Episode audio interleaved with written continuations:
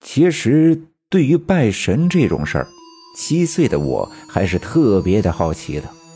按照奶奶的要求，学着奶奶的样子，看着奶奶点着三炷香，跪在地上拜了三拜，插在小庙门口的香碗里，我奶奶便拉着我磕头。我听话的趴下磕头，我奶奶便跪在一边，嘴里小声的叨念着什么，我听不清楚。烧完香。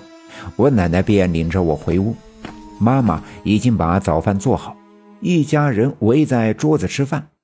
我奶奶先给我盛了一碗饭，然后抬头对我爸爸说：“我刚才呀带大勇去给三太奶烧香了，是想让大勇啊拜在三太奶的门下，给三太奶当个弟子。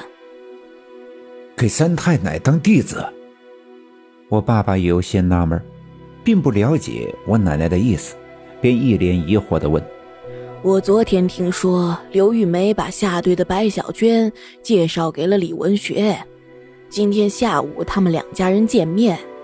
按照小娟的八字，她要是成了这门亲事，便会有个平安长寿的命。”我奶奶慢慢的说：“那，咱们家大勇给三太奶当弟子。”是想让三太奶保佑着大勇？我爸爸问道。我奶奶点了点头。是啊，白小娟的命要是成了，那这四方煞第四个要找的，肯定就是大勇了。所以我只能求三太奶保佑了，别的也没什么好办法。我奶奶的决定肯定是对的。这些年来。我们家里的所有人都养成了这样的习惯，那就是对我奶奶的决定是绝对信任和服从。吃完早饭，我奶奶让我爸爸去李文丽家的小卖店买点糕点，买两张大红纸、两根蜡烛、一瓶白酒。我爸爸并不知道我奶奶买这些要做什么，但也不多问，便溜溜达达的迈步往东走。刚走到刘老七家门口的时候，白胜利背着药箱迎面走来，我爸爸便跟他打招呼道：“哟，这大清早的就出诊去了呀？”“是啊，是啊。”白胜利说话有些含糊，简单的应答了两句，便和我爸爸擦肩而过，往西走。我爸爸觉得有些纳闷，或许人家有什么着急的。或者不方便说的事儿，所以没多问。不一会儿，到了李文丽家，李文丽正忙前忙后的帮他媳妇儿准备饭菜，虽然忙得手脚不着闲儿，但脸上却始终带着笑容。我爸爸看得出，这大清早，他们便在为晚上和白小娟一家见面吃饭做着准备。这事儿要成了，我爸爸自然也替他们高兴，便也没多打搅。买完我奶奶要求的东西，便拿着回了家。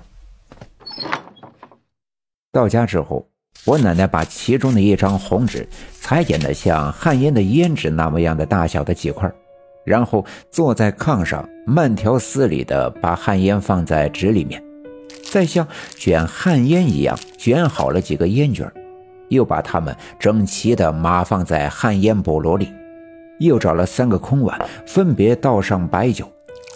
家里人第一次见我奶奶做这样的东西，想必这是在准备晚上接神之用。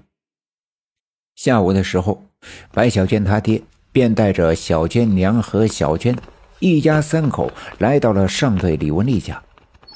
到小卖店的时候，李文学正拿着一把斧头在小卖店的门口咔嚓咔嚓的劈木头。见白小娟一家来了，便赶紧站起身，但仍不说话。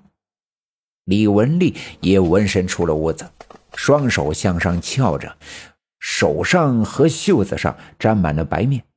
见了白小娟一家三口，便满脸带笑的说：“哟，白大哥一家三口啊，我就猜到你们三口人快到了，我们一家呀是热烈的欢迎啊！”哈哈哈。白小娟她爸爸也赶紧客客气气的寒暄了两句。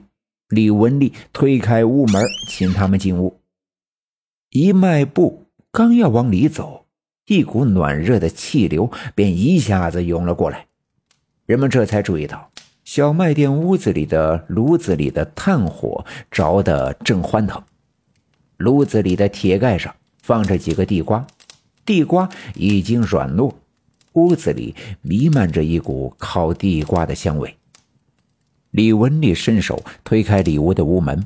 把白小娟一家三口往里屋请，可白小娟却转身来到了火炉旁，伸手在炉盖边上拿起了一个烤地瓜。地瓜刚烤熟，有点烫手，但她却不怕，就站在炉子旁边，一点点地扒掉烤地瓜外面的表皮，露出冒着热气的橘黄色的地瓜瓤。白小娟也不说话，更不搭理众人。扒掉地瓜皮之后，放在嘴里咬了一口。他的脸上有点挂不住。本来自己能带着小娟来到这儿，是想让小娟对李文丽一家留下点好的印象。可刚进门，也不跟长辈说话，又当着人家的面烤地瓜吃地瓜，这显得太没有规矩了。便皱起眉头，冲小军喊道：“别吃了，赶紧进屋。”别在外面丢人现眼了。本集已经播讲完毕，感谢您的收听。欲知后事如何，且听下回分解。